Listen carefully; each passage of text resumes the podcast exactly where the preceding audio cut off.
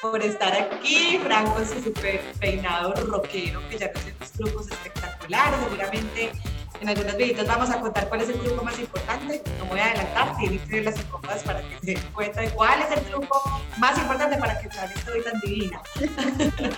Estamos felices, felices de estar de nuevo aquí. Queremos Mm, pedir un poquito disculpas por la inconsistencia de las incómodas. La verdad es que no hemos tenido una periodicidad exacta, pero bueno, este es un proyecto que nos hemos querido disfrutar, que a veces cuadrar las agendas es un poquito complicadas, pero que aquí estamos, aquí estamos firmes, contentas, emocionadas, eh, porque como les hemos dicho, este es un proyecto que adoramos, además porque cada que conversamos, sacamos tantas cosas de adentro, nos desahogamos, reflexionamos, hemos tenido unos invitados maravillosos que nos han enseñado cosas impresionantes. Entonces, bueno, aquí seguiremos. No podemos prometerles cada cuánto, pero aquí seguiremos, aquí seguiremos. Así que estamos felices.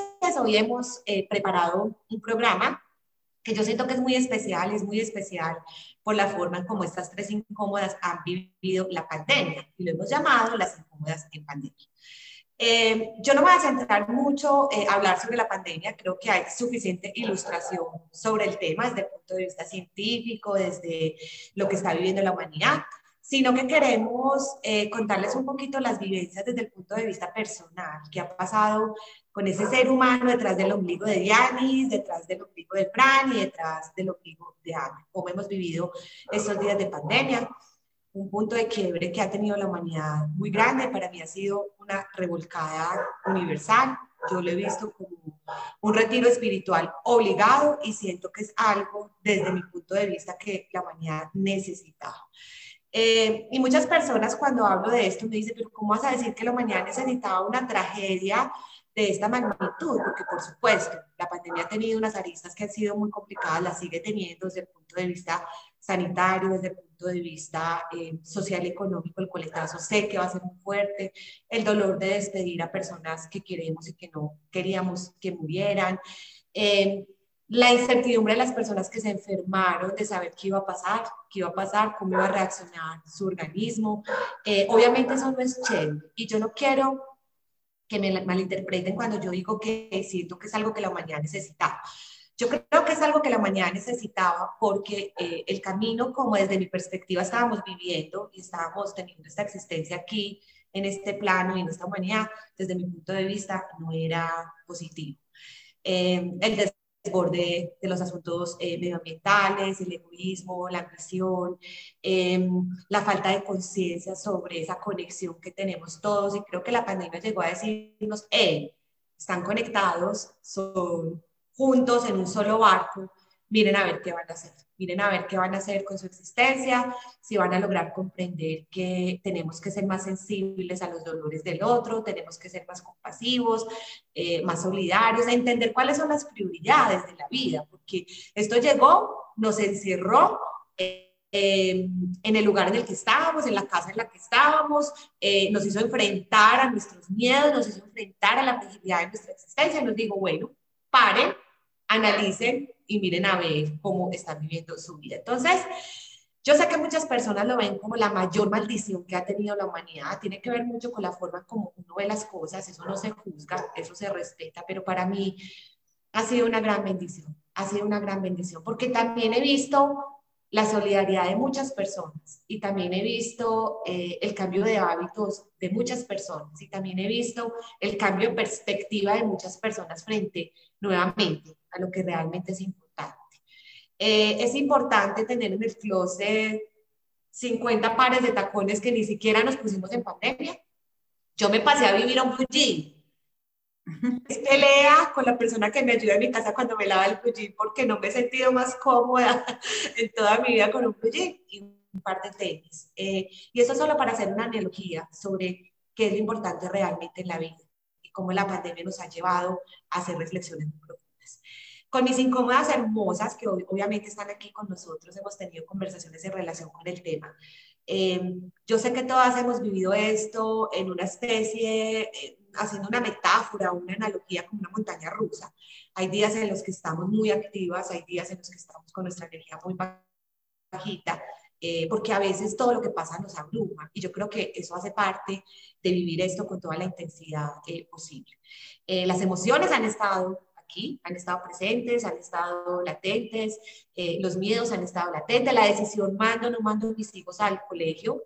Joaquín necesita ir al colegio, me lo pide todo el día, pero me cago el susto de mandarlo al colegio por COVID. Obvio que eso es absolutamente natural.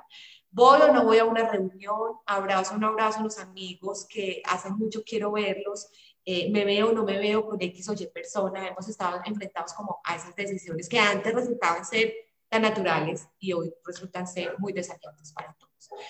Em, a mí me pasó algo en relación con la pandemia y fue antes de la pandemia. Yo, digamos que Em, la vara de la perfección siempre ha estado en mi vida eh, y a veces me doy muy duro, me doy muy duro porque creo que tengo que tener el control y, creo que todo tiene que salir perfecto y cuando algo no sale como yo creo que es, eh, me doy mucho látigo o me da mucho látigo porque creo que esa ha sido una de las emociones que estoy tratando de tener. Eh, y al principio de la pandemia es como si eh, la vida me hubiera entregado más herramientas, porque la vida nos entrega herramientas e instrumentos para enfrentar lo que, se nos tiene que, lo que nos tiene que pasar. Y llegó algo a mi vida y fue que estaba en un proceso de selección, que me soñaba esos cargos que uno se va a ver, se prepara, se va un ratoncito de biblioteca. Eh, Janice y Franci vivieron el proceso conmigo, filtro va, filtro viene, entrevistaba, entrevista viene. Mejor dicho, estaba pues en el último filtro cuando tú dices, uy, vamos a lograr esto que era muy importante en su momento. Eh, llegó pandemia, suspendieron el proceso, no hubo contratación. Entonces, digamos que en ese momento me sentí muy frustrada, lloré mucho, me sentí muy triste, muy triste porque estaba muy ilusionada. Pero cuando empecé a ver todo esto que estaba pasando, empecé a entender que es que no, no hay control, no tienes que tener el control de nada. Es que el sufrimiento parte de generar tantas expectativas por cosas que ni siquiera sabes si van a pasar o no pasar. No, fluye fluye como el río, fluye, y las piedras que se vayan presentando, ve mirando como las esquivas, deja de tener un control y deja de creer que las cosas tienen que ser como tú quieres que sean. No, resulta que, que no. Y yo creo que ese es uno de los grandes aprendizajes que yo he tenido en la pandemia, a fluir, a soltar, a comprender que las cosas pasan porque tienen que pasar, porque esto es una escuela, estamos aprendiendo eh, y necesitamos reconocerlo. Entonces, quería como contarles esa anécdota porque sé que para estas incómodas hay muchas anécdotas, eh, para saludarlas, para decirles que estoy feliz de estar acá. Eh, quiero arrancar con Dianis. Dianis, quiero saber cómo estás, cuéntanos cómo estás y sobre todo quiero hacerte una pregunta que es muy importante para esta conversación y es, ¿cuál ha sido tu experiencia en esta pandemia? ¿Cómo has vivido tus días y qué ha pasado un poquito por allá detrás de ese ombliguito? Bueno, mira, eh, primero, hola, mis incómodas hermosas me están haciendo mucha falta. Eh, a todos los que nos oyen también nos hace mucha falta pues saber que nos están viendo, que nos contestan, que nos escriben, porque leemos todo, nos llenamos de emoción cada vez que nos escriben algo. Eh, entonces, pues sí, vamos a tratar de seguir más, más juiciosas con sacar el, programa más, más constante. Bueno, la pandemia para mí ha sido eh, yo la verdad no sé si, no sé si las palabras sean positivas o negativas, simplemente eh, desde la resiliencia que nos caracteriza a los colombianos, como, a lo, como lo dijimos en el programa del miedo, eh, yo creo que los colombianos somos personas que nos adaptamos muy rápido al miedo, ¿cierto? Eh, a veces demasiado.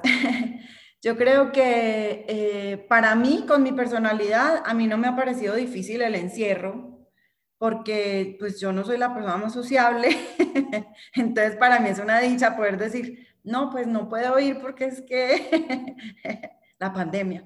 Entonces, no me toca como inventarme disculpas ni pensar, ay, tengo que ir a esa, reunión, no, qué cosa, no. Entonces, para mí eso ha sido maravilloso. Em, a mí me dio mucho miedo el año pasado. Eh, al principio de la pandemia, no sé si pues ustedes se acuerdan que al principio de la pandemia yo estaba en la Florida y la Florida fue un estado, pues una cosa impresionante de afectado con la pandemia y no solo eso, sino con que la gente no creía en ella. Entonces, sobre todo en el área que yo estaba, que era eh, más al norte pues de Miami, yo estaba en Tampa.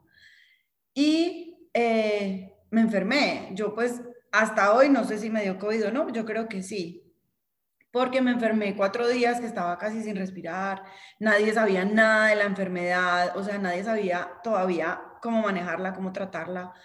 Lo único que me dijeron en el departamento de salud fue no se vaya a ir para la sala de emergencias, que eso está lleno de gente, espérese, espérese. Si al quinto día todavía está mal, con fiebre, sin respirar, véngase.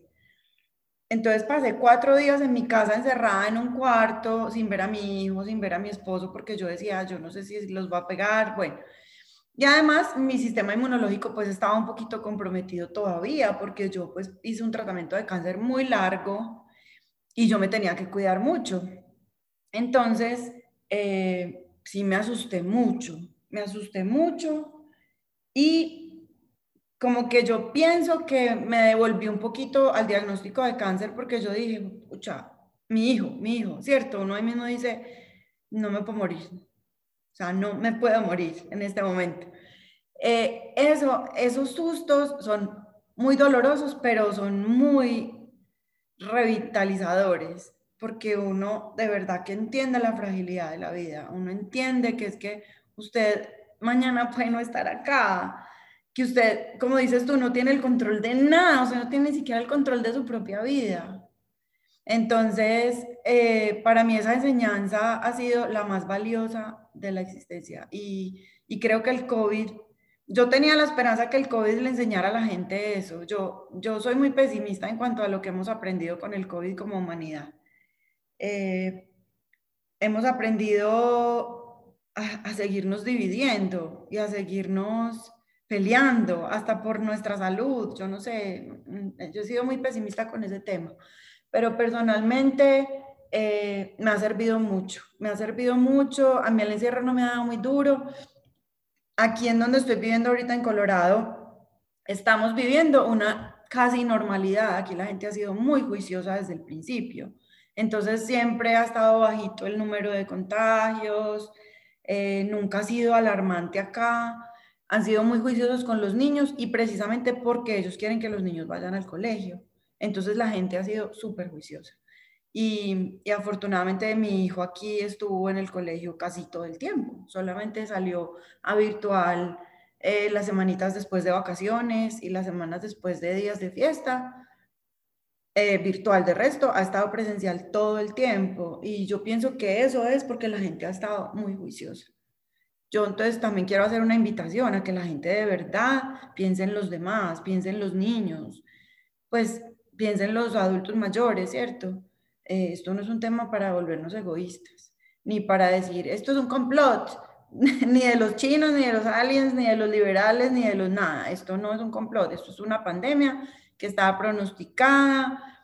Eh, quienes hemos hecho un trabajo espiritual eh, desde hace mucho tiempo, los maestros espirituales a los que cada uno vaya, yo estoy segura que todos han hablado de la pandemia, porque esto es algo que se debe venir desde hace mucho tiempo y, no estábamos preparados y no nos comimos el cuento y nos cogió con los calzones abajo.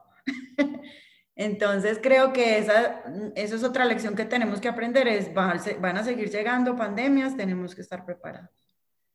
No, es impresionante porque además estás induciendo temas que vamos a conversar a lo largo de la conversación, vamos a poner mm, los que nos conocen, cómo somos, a veces un poquito profundas y trascendentes porque es la forma en cómo vemos como todo esto que está pasando. Eh, tú dices dos cosas que para mí son muy importantes como para darle pasito a la pregunta que quiero hacerle a Fran, y es, eh, pues pucha, esto nos lleva a reconocer la fragilidad de la vida, pero es que la fragilidad de la vida siempre está, con pandemia o sin pandemia. Lo que pasa es que a veces los seres humanos necesitamos como ver la muerte, pues pucha, hola, existo, vive, vive, que es que yo existo, ¿cierto? Eh, para entender la fragilidad de la muerte, pero la fragilidad de la muerte en realidad, eh, la fragilidad de la vida eh, está, presente pues siempre, siempre. Y tocas otro asunto importantísimo, otros dos asuntos. Uno y es, ¿qué piensan las incómodas en relación a, vamos a entender el mensaje o, las, de alguna manera sí, esos mensajes tan potentes que nos quiere decir la pandemia, la humanidad va a ser mejor, no va a ser mejor, ¿qué pensamos de eso? Pero vamos a hablar de eso un poquito eh, más adelante. Fran, mm, yo sé que también para ti esto ha sido de alguna manera revolucionario. revolcador, fuerte, potente, y sé que lo has canalizado de una manera especialísima. Eh, que me da como escalofrío cuando te hago la pregunta. Eh, es esa expectativa? No. A Fran le tocan las más difíciles siempre. No. Yo sé que esta mujer ha, ha, vivido la pandemia de una manera especialísima, especialísima y se han abierto para ti cosas muy, muy bonitas, pero quiero que tú nos cuentes con una pregunta que quiero hacerte y es, eh, ¿qué ha pasado con Francina en la pandemia? Y si tú miras, te voy a hacer otra, otra cascarita de banano, esas que nos gustan.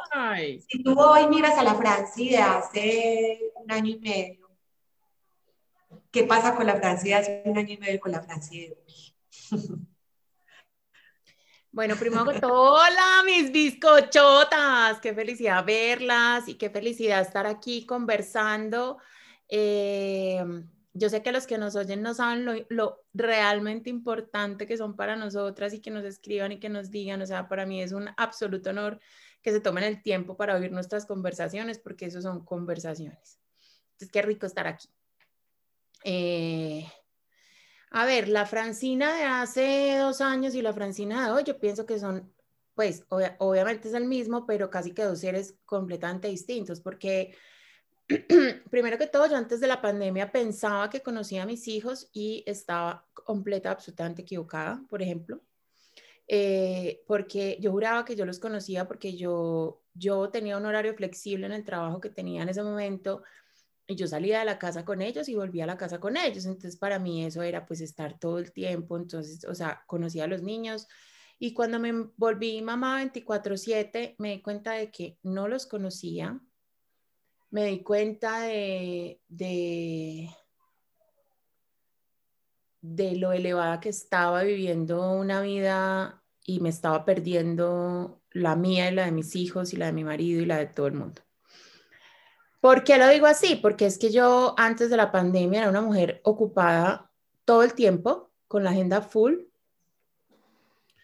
eh, con la agenda full fuera de trabajo, fuera con los niños, fuera con los amigos, o sea, siempre había una actividad. Y entonces eh, la pandemia, pues digamos que primero que todo me devolvió a las actividades más básicas, que es barrer, trapear, cocinar, coser, eh, leer, que, que a veces no tenía tiempo ni de leer. Y eso me pareció una putería, porque descubrí la paz mental que dan todas esas actividades, o sea, y uno se siente profundamente útil cuando yo antes, digamos que lo útil lo medía como por el impacto que tuviera mis actividades en los demás, ¿cierto? O sea, era útil por ejemplo, dar una clase en una universidad o, o, hacer una conferencia para mucha gente o escribir un libro. Hoy, para mí, el hecho de barrer ya es ser útil, o sea, sentarme a, a muy chistoso, a remendar un pantalón, pues que yo eso jamás lo había hecho y ya me parece, primero que todo, me encanta porque mis hijos quedan felices que les remendé su pantalón favorito, así yo lo quiera regalar. Eh, y segundo, es, es como volver a lo básico, como volver a lo importante, que es que uno se empieza a perder en el mundo y se le olvida qué es lo importante. Entonces, digamos a mí una de las yo le digo bendita pandemia, porque a pesar de todo lo, lo, lo, complejo que ha traído y lo trágico que ha traído, para mí el que no se haya movilizado como ser en esta pandemia eh, eh, pucha, entonces con qué se va a movilizar. pues fue puta, porque es que esta vaina fue una corrida de tapete muy bravera, o sea, el piso que usted tuviera se lo quitaron, el control que usted tuviera se lo quitaron. Nosotros, digamos, estuvimos tres meses esperando a que abrieran unas fronteras del país donde estábamos, por ejemplo, o sea, teníamos tiquetes, teníamos todo, y el país decía, no abrimos fronteras y a todo el mundo le tocaba chuparse el burro, pues porque, porque nada y estuvimos tres meses, tres meses de maleta empacada, o sea, una cosa impresionante. Entonces a mí, yo era increíblemente controladora, seguramente lo sigo siendo, pero pues me ha bajado mucho el decibel. Eh, entonces, decir, venga, es que yo no controlo nada, pero además no tengo por qué controlar nada, o sea, qué, qué tontería ese esfuerzo tan innecesario de controlar todo. de controlar mi futuro, por ejemplo, que es que el futuro pues está, está por allá lejos. Eh, mi mamá, digamos, me dio, a mí, me, a mí los seres más cercanos me han dado unas lecciones en esta pandemia impresionantes. Yo creo que es que no es que me las hayan dado, sino que yo ya estoy en actitud de oírles y de aprender. Y es que, eh, por ejemplo, mi mamá, mi mamá eh, es ay, me va a matar cuando diga esto, pero bueno, es mayor de 75 años, entonces ella hubo una época en Colombia en que no podían salir a la calle. Pero como yo no estaba aquí en Colombia, pues no había quien la controlara y mi mamá toda la vida ha hecho lo que se le ha dado su regalada gana. Eh, entonces, ella salía, ella a ella le importaba un chorizo, ella decía, yo tengo que ir. Y cuando, y digamos, eso obviamente se cuidaba, pues y todo, no crean pues que era una irresponsable, pero, pero, pero ella seguía haciendo pues como lo que ella creía que necesitaba. Y cuando nosotros volvimos a Colombia después de un año, empezamos a ver, por ejemplo, eh, los viejos que sus hijos habían encerrado por cuidarlos y ver a mi mamá. O sea, mi mamá creo que rejuveneció en pandemia. Y los viejos a los que encerraron en sus casas por cuidarlos, fue pucha, se los consumió la vida. Se los consumió la vida porque es que dejaron de ver a sus seres queridos por cuidarlos. Dejaron de salir a la calle por cuidarlos. Entonces, mi mamá, cuando los niños, cuando nosotros volvimos y los niños iban a entrar al colegio, eh, que gracias a Dios el colegio en el que ellos están han hecho todo lo posible porque la presencialidad siga con todos los cuidados del mundo, pero, pero en esta casa es súper importante la presencialidad de mis hijos en el colegio por su salud mental, por, por la salud mental de la mamá también, por, por, por los procesos de aprendizaje que aquí en el tema virtual la verdad es que nos va súper regular. Entonces, cuando ellos iban a entrar al colegio, yo le dije, mami, mira, pues yo tengo la, la obligación de decirte que, que si ellos entran al colegio, pues yo creo que no te pueden volver a ver porque, pues, porque van a entrar al colegio. Y me dijo, mira, Francia, para mí mi vida son ustedes, o sea, la calidad y la felicidad de la vida que yo tengo es en el nivel de contacto que tenga con ustedes. Si a mí tú me vas a quitar eh, ver a mis hijos, pues te digo que entonces, pues ver a mis nietos, eso pues no tiene mucho sentido. Si a mí me va a dar COVID, que me dé viendo a la gente que quiero. Y viviendo. Sí. Escucha. Entonces yo, cuando ella me dijo eso, yo dije, esta señora tiene toda la razón. Y yo también lo he pensado, o sea, si a mí me va a dar COVID, me va a dar COVID que me dé viviendo. Y efectivamente me dio COVID viviendo, porque me contagié en una fiesta que me hicieron cinco amigos, éramos siete personas en la fiesta, cinco amigos celebrando mi cumpleaños. Ustedes no saben cómo pasamos de delicioso y salimos los siete con COVID. Y cuando nos arrancó el COVID, primero que todo eso es un terror muy miedoso, pues, o sea, yo, yo arranqué en negación, yo, esto es una gripa, esto es una gripa, esto es una gripa, y lo dejé cuatro días de síntomas, afortunadamente encerrada, o sea, yo, a mí me salió el primer moco y ya no volví a salir a la calle y no nada. Eh, pero en una negación muy tenaz porque yo me moría del susto de tener COVID. Eh, cuando me, una amiga me convenció, bueno, todo, y cuando me dijeron que sí, que era positiva para COVID, dos cosas me parecieron fantásticas. Una, eh, me contagié en una fiesta celebrando mi vida. ¿Cierto? Dos, ni mi mamá ni mis hijos se contagiaron. Y tres, yo solo tuve que llamar a los cinco que estuvieron conmigo en esa fiesta. O sea, yo dije, pucha. En ese momento dije, yo realmente sí, es, sí me estoy cuidando. O sea, estoy viviendo, pero me estoy cuidando al mismo tiempo. O sea, yo no tuve que llamar a 15 o a 20 o a 30 personas a decirles, di positiva para COVID. Y otra cosa muy bonita es que los siete resultamos enfermos, pero a nadie le pasó nada. Entonces, incluso después del COVID dimos pues una acción de gracias diciendo, somos los más afortunados del mundo entero porque, porque el COVID es, es como, es, es muy sorpresivo. Eh, pero la vida es hoy. Mm.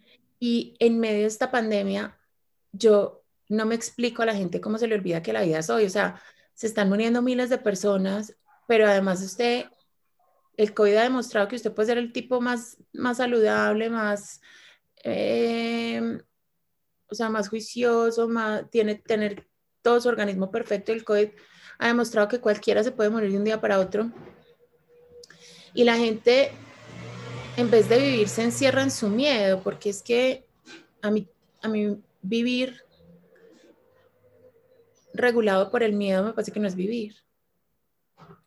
pues yo no sé la gente que piense, ¿cierto? O sea, los otros me dirán, pero no seas tan irresponsable, pero pues cómo se te ocurre. Incluso tengo una amiga que es una belleza, eh, que la tuvimos incluso en este programa y me dijo, me morí del susto del COVID, o sea, me muero del susto del COVID, pero ella lo acepta, o sea, me dijo, es que no soy capaz, o sea, es que me supera, me supera, pero, pero la gente que coge el COVID como excusa de, de todos sus miedos y no vuelve a salir a la calle y no vuelve a ver a nadie y no, eso, eso me parece muy, muy heavy. Y yo, y yo sí siento que, que soy una mujer completamente distinta antes del COVID.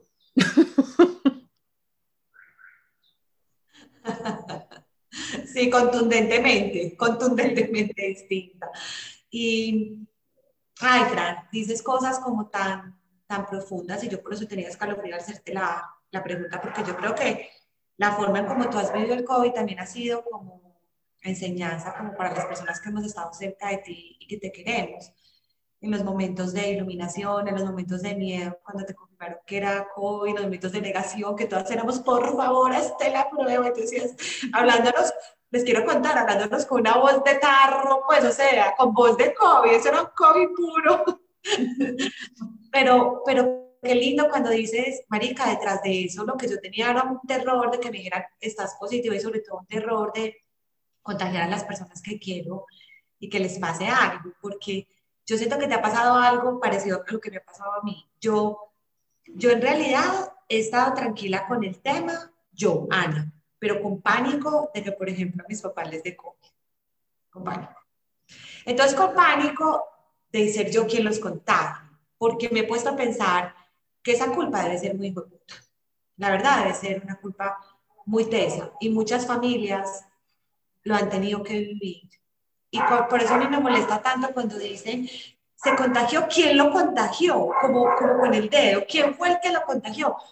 Marica, ya qué importa, ya solo pensemos en que salga adelante, en que se recupere, porque ese dedo de, ay, claro, lo contagió Francina, lo contagió Diana, lo contagió Ana Milena, pero es que yo digo, pero por Dios, ¿a dónde estamos llevando la reflexión y la conversación? Pero en realidad yo tengo que confesar que uno de mis mayores miedos ha sido que le COVID a Joaquín, de ahí mis cosas de lo mando, no lo mando al colegio, mucha, aquí en Medellín existieron unos días en los que niños muy chiquitos llegaban a la UCI eh, y niños pequeños morían. Yo confieso que esas ha sido las dos semanas que yo decía, Dios mío bendito, a meter a Joaquín en una burbuja y después dije, no, no se trata de eso, pero sí lo sentí.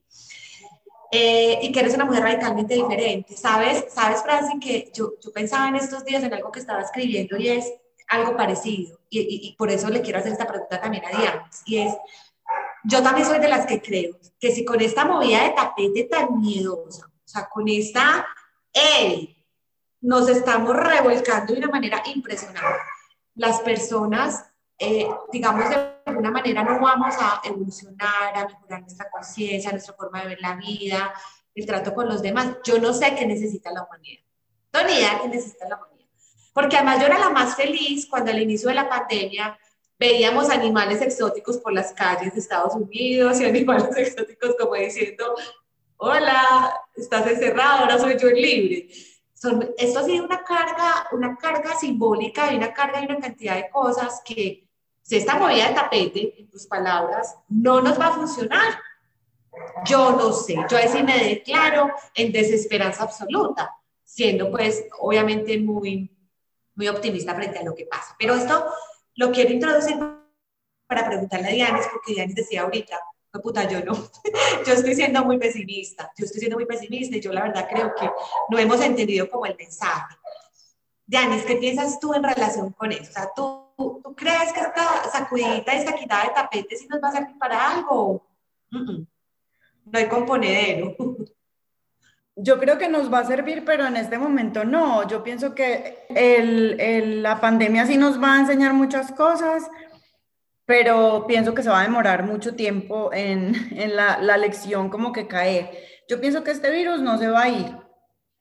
O sea, yo pienso que el virus se va a transformar, así como la influenza que cada año sale una cepa, este virus es muy resistente, ha demostrado ser supremamente resistente y se muta muy rápido. O sea, es que llevamos año y medio y ya han salido cuántas cepas. Entonces pienso que esto no se va a ir y va a haber unos años más duros que otros. Entonces yo creo que nos tenemos que acostumbrar a que haya años en los que los gobiernos tomen decisiones otra vez de encierro, otra vez vamos a estar un mes todos en la casa. Cierto, esto se va a volver como nuestra realidad nueva porque porque así es, así está el planeta y, creo que poquito a poquito vamos a empezar a entender que si seguimos deforestando, que si seguimos metiéndonos más hacia la selva, hacia los, hacia donde viven los animales, pues vamos a estar expuestos a virus que ellos tienen y esos virus van a llegar, van a buscar la forma de llegar a nosotros, eh, a medida que tiramos más basuras, pues entonces el océano va a producir menos oxígeno, entonces donde hay menos oxígeno se calienta más, donde hay más carbono se calienta más la tierra, entonces hay virus que van a empezar a sobrevivir en ese clima que antes no existían. O sea, muchas cosas van a empezar a cambiar hasta que nosotros en serio, en serio tomemos la decisión de empezar a retroceder los daños que hemos hecho. Yo siempre he dicho que la tierra no, nosotros no tenemos por qué salvar la tierra, o sea, la tierra se va a salvar. Nosotros no la vamos a salvar. La tierra, nosotros nos vamos a morir y la tierra va a seguir. Es muy arrogante decir, es que tenemos que salvar el planeta. Pues no, el planeta no necesita que lo salven. El planeta se está salvando, el solito. Nosotros tenemos que salvarnos a nosotros. O sea, nosotros nos estamos matando y no es con cáncer de la piel por la capa de ozono, no, es porque se están generando una cantidad de seres que no han existido, que han estado dormidos o que no han mutado lo suficiente para atacarnos a nosotros con el calentamiento global y seguimos negándolo, pues. En este país la gente niega el calentamiento global, seguimos deforestando, seguimos haciendo cosas que, que nos vienen diciendo hace 40 años, oigan, tenemos que parar esto, tenemos que parar esto. Entonces creo que la lección va a llegar, pero va a llegar cuando estemos como más, uy, ¿será que sí? ¿Será que sí? Pues o sea, nos estamos matando nosotros, ¿cierto? Otra cosa que a mí me parece que es un problema y es que estamos viviendo en un mundo donde nos dicen que los problemas son malos. Entonces, todos los gobiernos, todos los líderes religiosos, todos los líderes de las empresas, tú que trabajas tanto con, en comunicación empresarial y Fran en emprendimiento, nos están diciendo todo el tiempo en un lenguaje muy paternalista, tranquilo, tranquilo que para eso me contrataron a mí. Usted no se preocupe, usted haga lo que tiene que hacer, cumpla con lo suyo, que yo le soluciono todo. Eso es imposible. Eso es imposible. El ser humano necesita problemas, necesita retos, porque llevamos 200 años de creatividad y llevamos por ahí 20 en los que hemos estado como... O sea, la creatividad del ser humano se estancó en los últimos 20 años, porque llegó el Internet, llegaron las redes sociales, porque llegó... Y hay creatividad para mucha cosa, pero que sea aparente, ¿no? Entonces somos muy creativos para hacer un video, somos muy creativos para hacer una publicidad, somos muy creativos para, pero no somos creativos para solucionar problemas. Y eso le está pasando a los líderes, eso le está pasando a los gerentes, eso le está pasando a los trabajadores, a los emprendedores. Y nos morimos del miedo de los problemas. En vez de abrazarlos y decir, bueno, pongámonos creativos.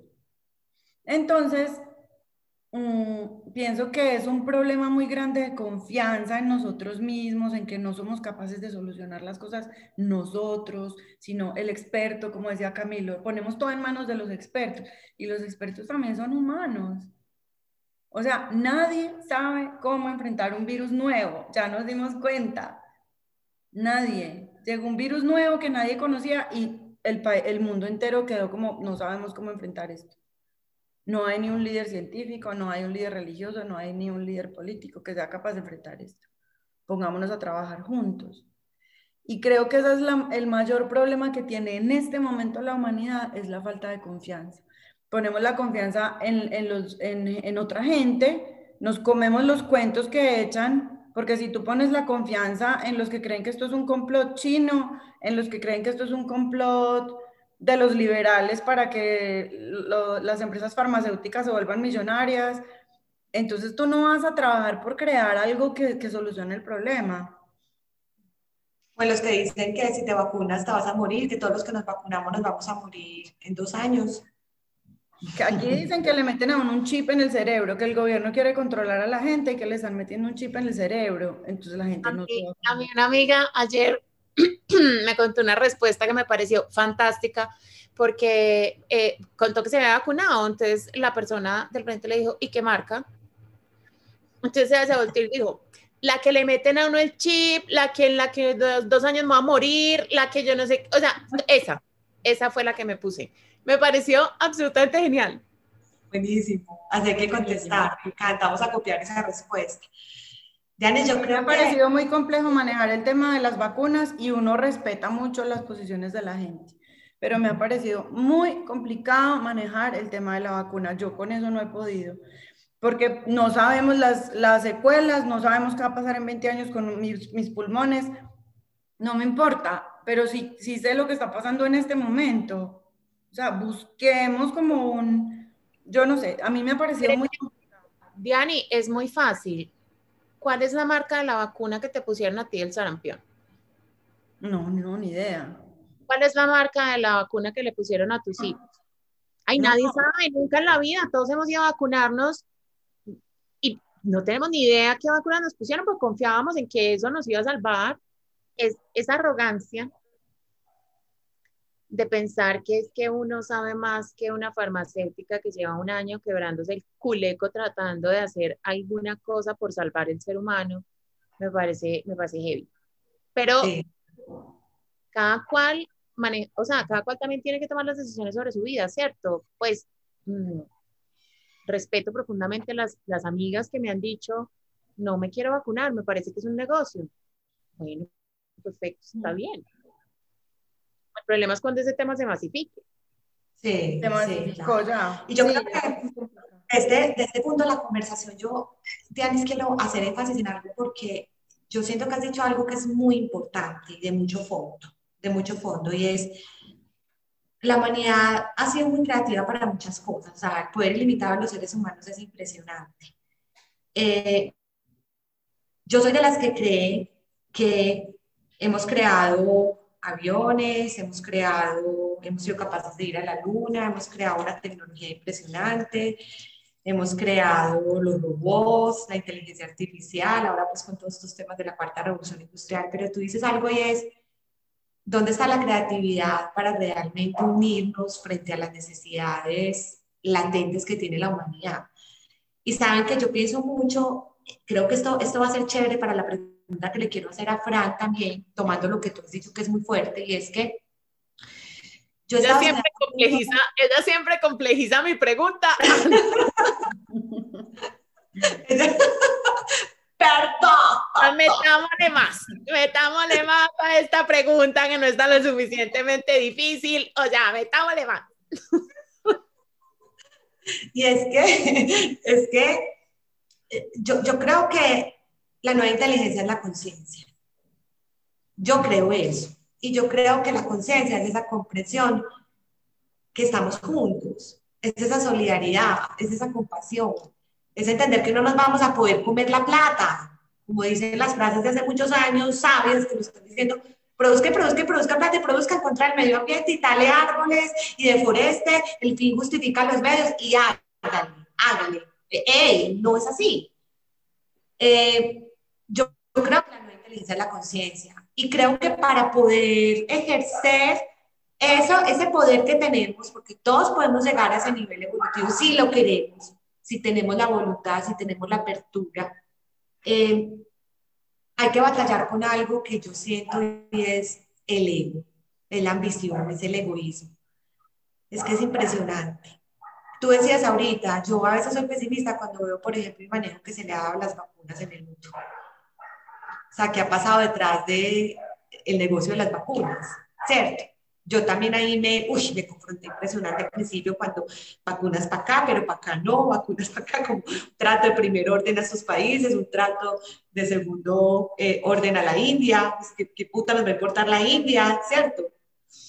Eh, y yo creo que es eso, o sea, yo creo que es, bueno, vamos a, a, a, traspasar el ego, todos lo tenemos, pero lo vamos a conocer, lo vamos a manejar, vamos a entender que nos tenemos que unir por lo que es realmente importante o no lo vamos a entender. Y eso, y eso es para preguntarle a Fran algo que a mí me parece muy importante para que me ayudes como a, a, a terminar de reflexionar y demás, y es, Fran, ¿cuál es la razón de ser de esta pandemia? Más allá, más allá de lo científico, o sea, más allá de que es un virus, más allá de eh, lo que todos ya conocemos de la pandemia. Pero ¿cuál es para ti de verdad esa razón de ser trascendente y consciente de la pandemia?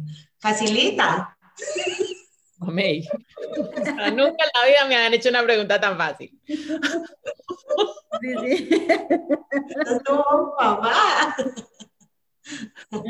Mira, pues yo lo único que te puedo decir, o sea, lo único que puedo contestar es las mil reflexiones que yo he hecho en mi cabeza de, de para explicarme a mí misma cuál es el sentido de esta pandemia.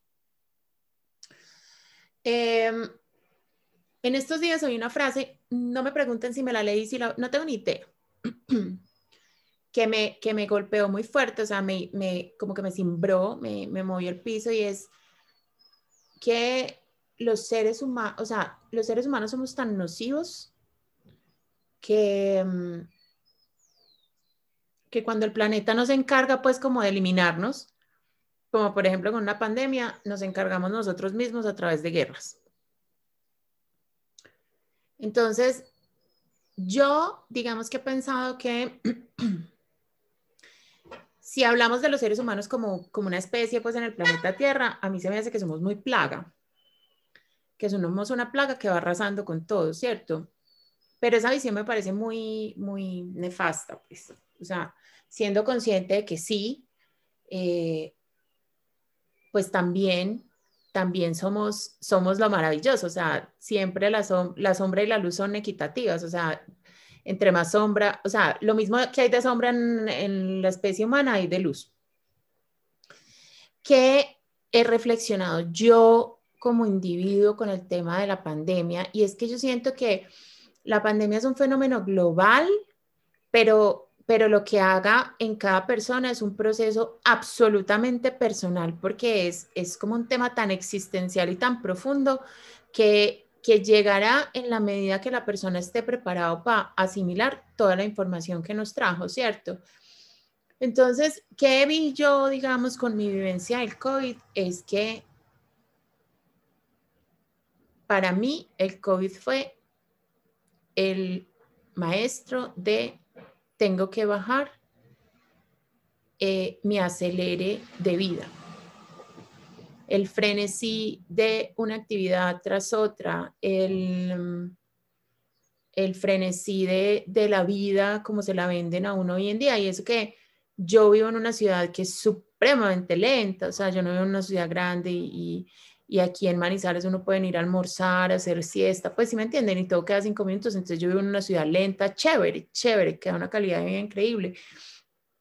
Pero incluso así todos nos montamos en, en un frenesí, usted desde que abre el ojo tiene la cabeza ocupada en el celular, en el computador, en el...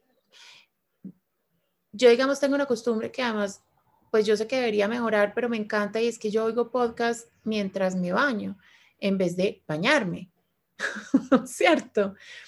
Entonces, para mí, el COVID es eso, o sea, cuando vas a comer, come.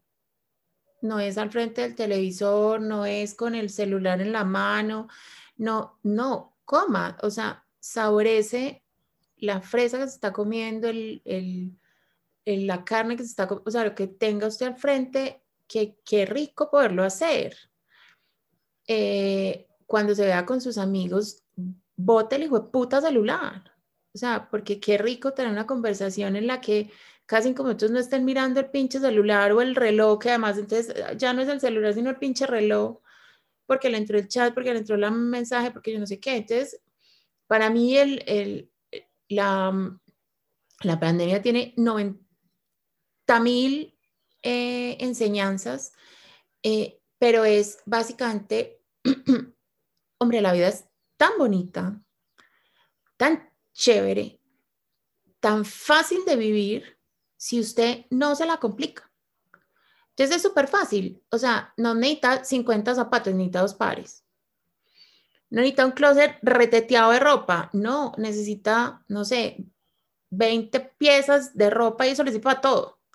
Eh, no necesita 70 aretes, en mi caso, sino que con tres que le gusten está, está bien. Pues, ¿me entienden? Entonces, es como empezar a quitarse cosas y empezar a quitarse cosas y empezar a quitarse pesos de encima. Entonces, em, que yo me tengo que levantar a las 4 de la mañana y entonces tengo que hacer meditación y entonces tengo que hacer ejercicio y entonces luego tengo que desayunar emputada entonces me tengo que bañar y entonces tengo que llegar. Venga, ¿y qué tal? ¿Y qué tal si le empieza a bajar a la bilirrubina? O sea, un día, un día puede meditar, al otro día puede hacer ejercicio, al otro día puede simplemente no hacer nada. O sea, y yo, y yo siento que es súper necesario. Nosotros pensamos en un, en un, en un capítulo de del tema de no hacer nada y, y eso es lo que yo pienso que nos está exigiendo la pandemia. O sea, bájele a la bilirrubina, bájele a todo ese estrés, deje de desgastar su organismo de esa manera tan absurda y empiece a vivírsela más suave, más, más costeño, más, cógela suave, o sea, gózate cada cosita que hagas, bájale al, al, al acelere, vive, vive, pero no vive en frenesí, vive o sea, como, como tranquilo, como, como, sí, como en armonía, yo no sé, una cosa así. Esa es la reflexión que yo he hecho. No tengo ni idea cuál es el sentido de la pandemia. Sí, porque claro, es el, es el sentido obviamente para ti, porque el sentido lo otorga el observador y el que está de alguna manera experimentando la experiencia, ¿cierto? Entonces es súper válido, pues cuando dices, es para mí, es para mí desde la forma como veo la vida, desde el filtro, desde las enseñanzas. Fran, ahorita dijiste algo que no puedo, eh, eh, digamos que dejar pasar, lo dijiste en la respuesta anterior, pero tiene que ver mucho con eso que estás diciendo, y es que, pues mucha, yo he sentido como Francina que estoy más abierta a los aprendizajes, porque cuando uno abre como esos sensores de escuchar los mensajes y escuchar los aprendizajes, es impresionante lo que empieza a pasar. Yo soy de las que cree que el universo todo el tiempo nos manda señales. Lo que pasa es que a veces por estar metidas en ese ritmo tan frenético, eh, de ir como piloto automático, de considerar que el éxito es tener tu agenda llena, de considerar que sentarte a ver un atardecer es un ocio improductivo, porque siempre tienes que estar haciendo cosas, eso es el éxito.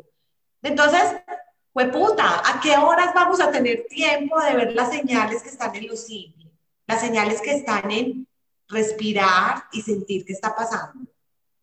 No vamos a tener tiempo, entonces me gusta mucho porque articulo lo primero que dices con esto segundo que dices y creo que eh, la pandemia ha dejado en ti una enseñanza muy bonita sobre que por estar tan ocupados a veces no logramos leer las señales de los, del universo y las mensajes del universo. Eh, y que cuando uno para, respira, se toma el tiempo para reflexionar, además yo creo que es que la reflexión es absolutamente importante. Eh, y me hiciste pensar en algo, yo también escucho podcast bañándome, sabes que no, no quiero volverlo a hacer.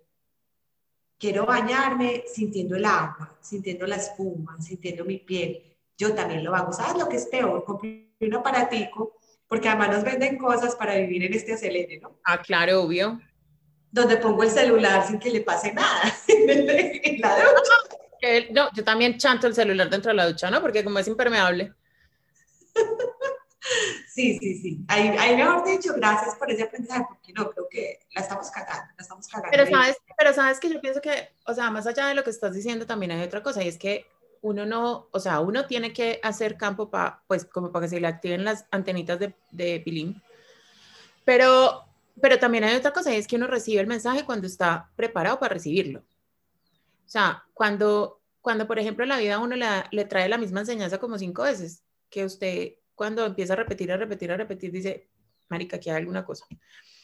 Yo, yo antes, digamos, como que me da un poquito de madera diciendo, marica, como no aprendí antes, o sea, es que son experiencias muy fuertes. Y después dije, venga, es que no, no, o sea, es que no tenía la capacidad de aprenderlo, o sea, no fue que no me dio la gana, sino que lo tuve que vivir X veces para decir, venga, a ver, pare, a ver, Francinita, porque antes no tenía la capacidad, entonces también esa es otra cosa, porque, porque el hecho de que tú estés ocupado todo el día no es de gratis y no es de que la sociedad te diga que debes estar ocupado todo el día. Pues sí, por supuesto que el éxito va relacionado con qué tan ocupado estés, pero también es a qué le estoy huyendo. ¿Cierto? Porque, porque si yo vivo tan ocupado todo el día, es que le estoy huyendo a algo. Por ejemplo, en mi caso era a la conversación interna, porque la conversación interna era muy tirana, la conversación interna era muy perfeccionista, era una conversación interna súper nociva, yo me tiraba demasiado duro. Y cuando aprendí que, venga, no, es que me puedo tirar más pasitos, es que puedo ser más compasiva conmigo misma, es que no es necesario juzgar todo, eh, todas esas cosas que seguramente a mucha gente les, les deben estar sonando como, uy, no, marica, estas tres viejas, pues a ver, ¿para dónde fueron? Eh, que se fumaron. No, es verdad, o sea, cuando usted tiene una conversación interna mucho más tranquila, mucho más eh, mm, benévola, claro, el cuerpo le dice, ah, ya ya podemos sentar a vernos un atardecer y, y, a pesar de que a uno le pesa porque nos, porque sí, porque, porque ha estado toda la vida acostumbrado, usted tiene que hacer, usted tiene que hacer, o sea, sentar, la vida contemplativa pues no está dentro de las enseñanzas que le hicieron a uno. Eh, no, pues resulta que sí, sí me puedo tomar media hora para mí o incluso es, es beneficioso, o sea, es beneficioso sentirme incómodo media hora sentado haciendo nada, ¿cierto? es beneficioso sentirse incómodo abriendo la ducha y no tener ningún, ningún sonido de fondo. O sea, entonces, ahí, ahí también hay que decir, listo, yo estoy, tengo la capacidad para asumir toda esta incomodidad o, ay, no, marica, no, todavía no. O sea, todavía la salud mental no me da hasta allá. Y es válido, ¿cierto? Pero pues chévere sentarse a reflexionar alrededor del tema. Sí, sí, es válido porque depende también del ritmo del proceso de cada cual. Eh, Mira esa frase tan bonita que dice que cuando el alumno está preparado, el maestro aparece. ¿Cierto? Que resume muy bien como lo que, lo que estás diciendo. Dani, yo quiero hacerte a ti una última pregunta y, la misma pregunta la quiero repetir para Francis. Si a ustedes llega, mejor dicho, alguien que les dice, bueno, voy a cumplir sus deseos. Vamos a poner aquí mágicos un ratico. Y te dicen, Dianita, Dianis, ¿cómo te parece que vos puedes pedir cuáles serían esos cambios eh, que tú visionas, que tú sueñas, que tú consideras que necesita la humanidad después de haber vivido esta pandemia? ¿Qué cambios dirías que necesitamos? mira, yo pienso que cambios. Pues es que si alguien supiera, si alguien tuviera esa respuesta. Mira, a mí me parece que lo que Francia estaba diciendo de la conversación con uno mismo es un cambio fundamental. O sea, el universo empieza con uno. La conversación que uno tiene con uno, cómo uno se trata, cómo uno se habla a sí mismo, cómo uno se cuestiona, cómo uno se juzga, es la misma forma como uno juzga al que está al lado de uno. Entonces, eh, cuando uno entiende que uno tiene que ser generoso con uno, que los juicios tienen que ser constructivos, que, que uno tiene que buscar soluciones a sus, a sus rollos, eh, empieza a tener esa conversación con el que está al lado. A mí me parece que la pandemia nos obligó a estar al lado de alguien. O sea, nos obligó a estar con el esposo con el que nunca teníamos tal y tal conversación porque se va para la oficina, uno se va para la oficina, entonces la conversación hay que tenerla, ¿cierto? Nos obligó a enfrentarnos a una persona que es nociva para nosotros de pronto, o sea, no necesariamente es, tuve esta conversación y mi matrimonio se mejoró, no, a veces este, este señor no, es nocivo para mí, porque nunca me había tomado el tiempo de ser generoso conmigo y de decir, yo no me merezco que me hablen así, que me traten así, que ¿cierto? Nos obligó como a tener esas conversaciones incómodas que evitamos todo el tiempo. Lo que yo decía al principio es que no, es que nos le huimos a los problemas y buscamos quién nos lo solucione y nos morimos del miedo de tener un problema cuando los problemas son los que nos hacen a nosotros humanos.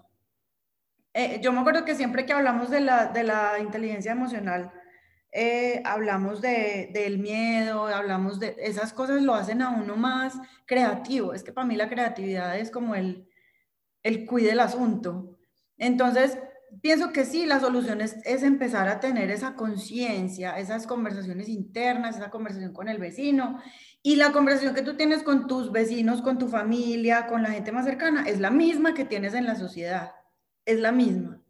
Cuando una sociedad empieza a hablarse a sí misma como individuos generosos, como individuos comprensivos, eh, con empatía, eh, que juzgan constructivamente, que se entienden los unos a los otros independientemente de las diferencias, que aprenden a convivir, porque es que esta pandemia nos obligó a convivir con el que está al lado de nosotros, que puede ser el mejor amigo un día, pero al siguiente día es la persona que uno más detesta, ¿cierto? Eh, entonces yo pienso que ese día empezaremos a vivir mejor en el mundo y entenderemos la importancia de la colaboración, la importancia de que estamos todos del mismo lado pues que dejemos de dividirnos, de separarnos, de juzgarnos, de criticarnos, si todos tenemos un, objetivo común, ¿cierto? Que es vivir en un planeta que se nos está haciendo cada vez más chiquito. Em, entonces yo pienso que sería por ese lado, como muy desde el lado de la conciencia, de la, de la conversación interna y de, sí, y esto se va a demorar un tiempito en la gente de empezar como a entender. Por eso yo pienso que esto se va a demorar. Yo pienso que esta lección nos la están dando de a poquitos. A mí me encanta porque es que además tocas un tema que yo creo que es muy importante y es, pues es que la, la evolución parte de cada uno. Y, y, parte si te haces cargo, si realmente te haces cargo. Y haces ese cargo a veces no es fácil. Es que, como decías, es mucho más sencillo poner la mirada afuera. Pues es, más cómodo, tal vez hacerse cargo es, es, es, el camino, digamos, que lleno de abismos y de curvas, porque hacerse cargo significa, como también lo decía ahorita Fran, tener esa conversación interna y escuchar ese saboteador interno que tenemos todos tan poderoso, ¿cierto?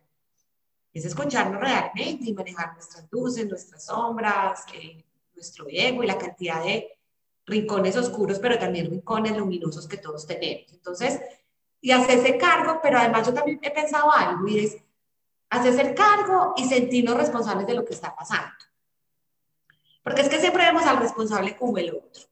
Y esa es una posición muy mediocre. Yo creo que es una posición muy mediocre. Es que es el gobierno, es que es el Estado, es que es el vecino, es que es la pandemia, es que es la vacuna, es que es...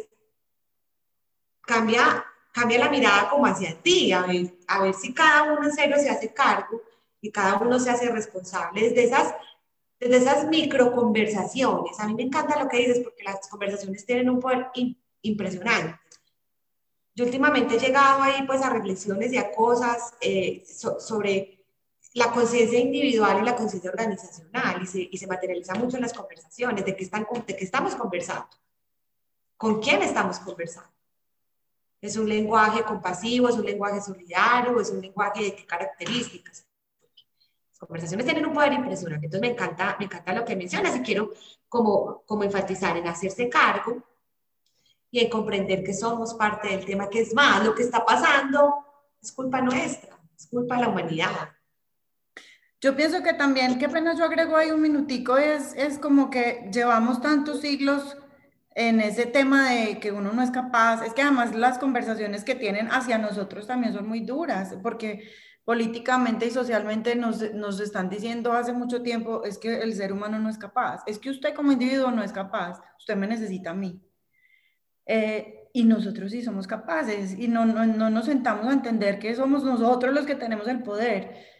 No, nos han dicho, no, usted no es capaz porque es que usted es un campesinito que no sabe nada. Usted, usted es un, un latino, es que los latinos están muy atrasados.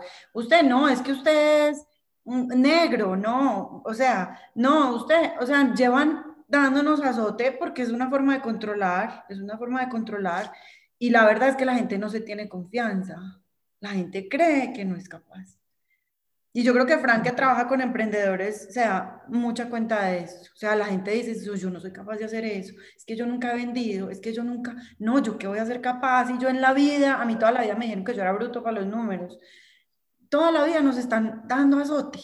Y no, es la conversación de uno decirse, pucha, yo soy capaz. Todos somos capaces, todos.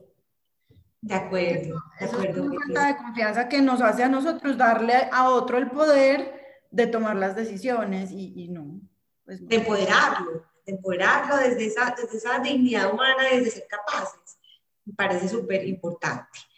Franci, la varita llegó a ti, llegó a tu cabecita. Cuando tú piensas por ahí en tus momentos de soledad y de reflexión, que sé que los tienes muchos, em, y te dicen, listo, Francina. No, de soledad. Nunca tengo soledad, marica. Nunca. Y no, yo tampoco. No, pues hágame el favor, o sea, vivo con la casa rellena, o sea, no, qué dicha. Algún día volveré a estar sola un minutito. Mira. En esa cabecita rellena que, que, que, sueñas, o sea, desde el punto de vista positivo, esos aprendizajes que tú dices, ay, desde la humanidad lograra capturar esto, pucha, esto sería un poquito mejor. Mira, a mí se me, se me, aparece pues el genio de la lámpara y me dice, eh, te pido tres deseos y entonces yo cometería el error que cometen todos y es pedir tres deseos para mí. Pero como tú dices, eh, que me pusiste a reflexionar con eso, ¿qué, ¿qué deseos le pedirías para la humanidad? Mira, el primero que yo le pediría, que gracias a Dios pues me dieron el, el chance de tener tiempito de pensar en la respuesta, es... Eh, que prime el bien común por encima del bien particular. Ese sería el primer deseo.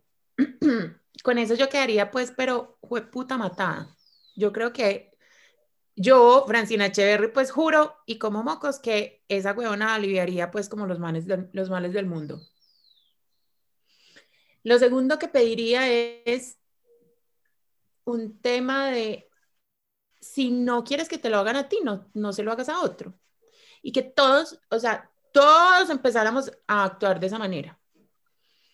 Que se me hace a mí, pues yo no sé, no sé, un sicario de pronto qué pensará de eso, ¿cierto? O sea, cómo lo pensará, pero yo pensaría que de pronto también puede aliviar muchísimo muchas cosas. Y el tercero, estoy pensando, le pediría una ñoñada y es un modelo económico diferente. ¿Cuál? No tengo ni idea. No tengo ni idea, porque es que, digamos, una de las cosas que me ha, cuestionado mucho a mí en esta pandemia es que yo trabajo directamente con emprendedores y con empresas. Entonces, eh, yo estoy convencida de que el comunismo no es una opción. Respeto profundamente a quien lo considere, pero a mí me parece que es un modelo económico que no funciona, económico y político que no funciona para mí. Eh, pero tampoco veo cuál sí no sé cuál sea el, modelo económico que funcione, porque miren, digamos yo digo, bueno, listo, nos siguen en ser, digamos que la pandemia siga, o sea, digamos que la pandemia siga arrasando con todo, bueno, y que los humanos no seamos capaces de, de, de bajarle un poquito el impacto, bueno, nos siguen encerrando, nos siguen ta, ta, ta, entonces se cae el modelo económico que existe hoy en día. Y entonces, ¿qué camino cogemos? Porque sí, porque fantástico que los animalitos estén por las calles, o sea, ustedes me conocen, ustedes saben que yo soy un animalista y, y ecologista y demás, o sea, yo me muero las ganas pero no quiero a la humanidad aguantando hambre a cuenta de que no tiene un peso, porque, porque, porque es que hay que equilibrar una cosa con la otra y listo, sí, tenemos demasiados lujos, es una sociedad súper consumista, pero, pero así es que estamos funcionando, ¿cierto? Entonces, listo, le bajamos al consumo y entonces la gente que se queda sin trabajo, ¿qué pasa con ella?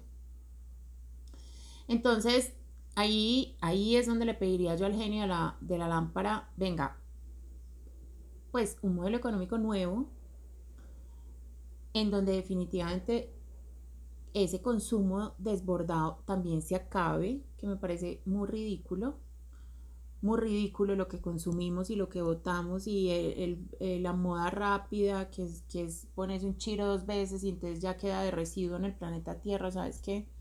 Es que, bueno, las consecuencias del consumismo son una cosa muy heavy eh, empezando porque yo siento que es como un vicio también del ser humano de estar comprando maricadas y huevonadas, así como el aparatico para la ducha. O sea, nos llenamos de una cantidad de huevonadas que son muy útiles para nuestro estilo de vida, pero, pero que usted va a mirar y dice, venga, y esto todo se va de residuos, pues cierto.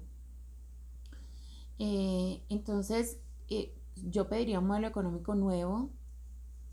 No se me ocurre cómo puede ser es que ni siquiera me ocurre una idea, pues. Pero, pero eso, le, o sea, un modelo económico que funcione en, la realidad, en una realidad no de frenesí, sino mucho más tranquila.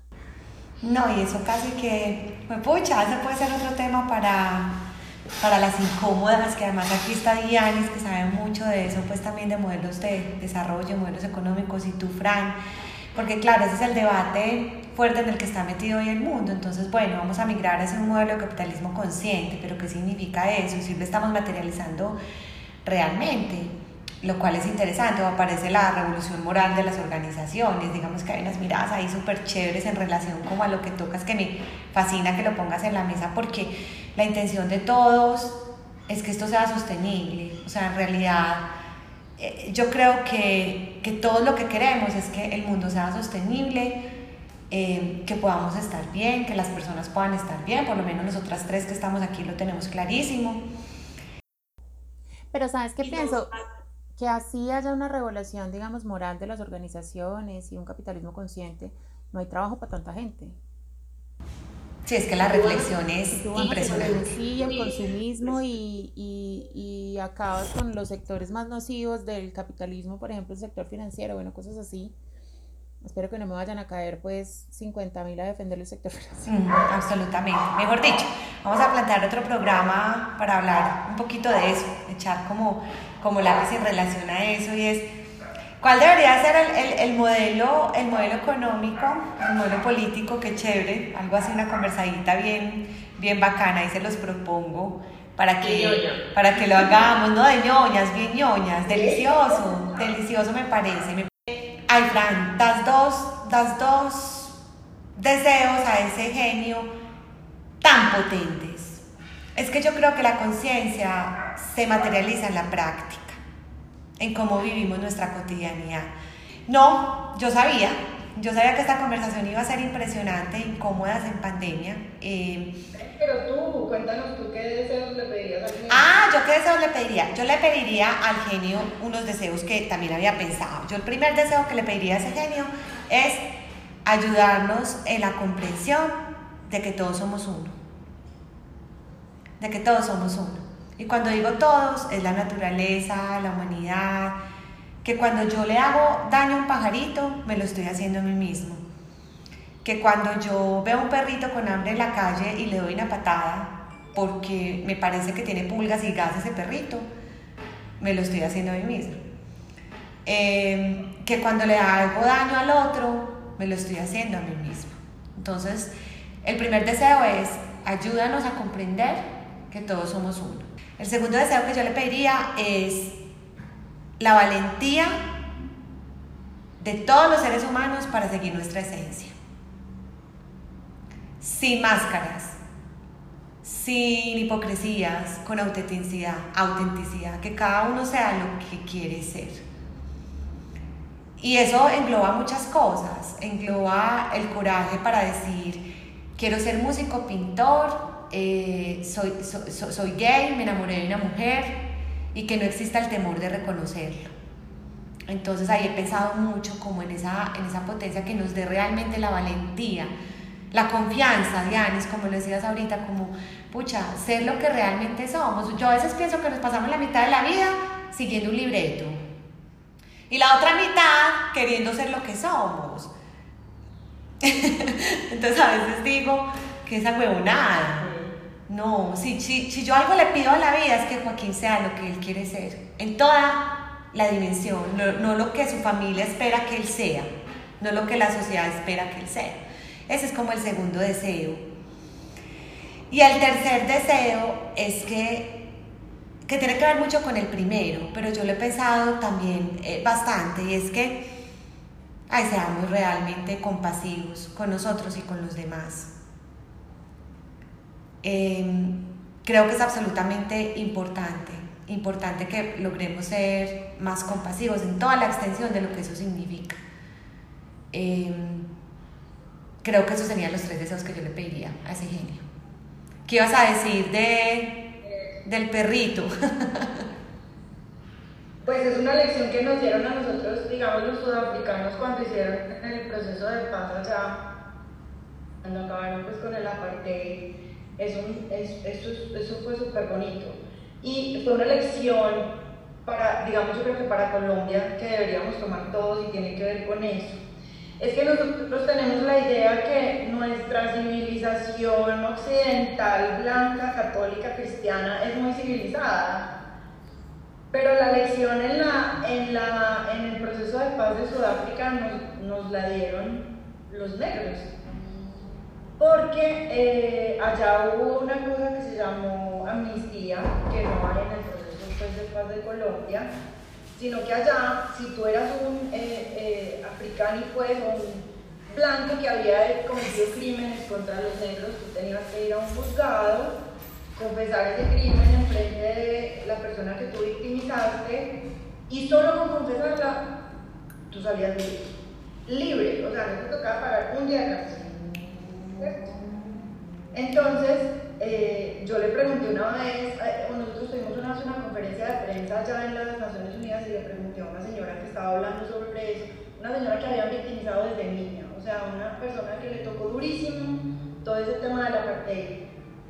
Y yo le pregunté, pero, pero ustedes pues no exigieron, así como somos en Colombia, no exigieron cárcel, es que como así, es que además yo estaba en esa época, en esa época estaba Uribe de presidente, todos estábamos dándole duro a la guerrilla, acabamos con ellos, sin entender todo lo que viene de fondo pues con el conflicto.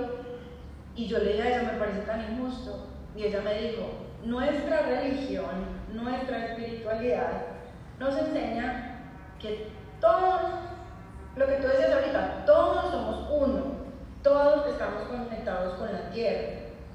Y si él me hizo daño a mí, él se hizo daño a sí mismo. O sea, el daño que él me hizo a mí se lo hizo a él mismo. Y si yo lo perdono a él, bueno, yo no me acuerdo muy bien las palabras de ella, pero ella decía, si yo lo perdono a él, todos nos estamos perdonando. Pues, o sea, uff, yo me quedé, me pongo a llorar y todo, yo me quedé, Marina, qué lección y qué vieja tan civilizada. Que es Ubuntu. Una no tenía educación, una mujer que no tenía colegio. No, total. Tragedia. Total, la filosofía africana es increíble. Unidos. Qué dicha que la traes porque es increíble, qué rico que traigas esa historia que además viviste de una persona que, que la siente y la acciona. Y es Ubuntu, que es la filosofía africana de extensión de solidaridad y es la filosofía de todos somos uno.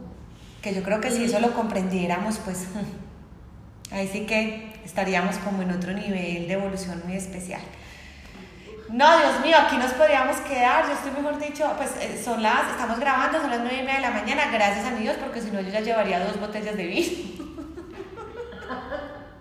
y el vino me está dando mucho guayao. Estos 42 me trajeron el guayabo de vino. Mm, que no me da guayabo, ya me da guayabo de vino. no, terrible, terrible. Pero les quiero dar las gracias, les quiero dar las gracias por siempre extender la conversación, por ser tan, tan auténticas y tan humanas. Yo creo que eh, ha sido una conversación muy especial, esperemos que quienes nos escuchen la disfruten, que, que nos escriban, que dicha que nos escriban y nos respondan esa pregunta, si el genio se les aparece y les da la posibilidad de tener tres cambios para la humanidad, ¿qué cambios serían? Y así podemos generar eh, una conversación bien bonita en relación con, con los cambios. Háganle, escríbanos, eh, cuéntenos cómo les pareció el programa, propónganos temas, que también estaremos pues como muy, muy abiertos. Les quiero dar las gracias. Le mando un abrazo espichadísimo a Fran, a Dianis, las quiero con todo mi corazón y a todos nuestros oyentes y quienes nos ven por YouTube. Muchas gracias.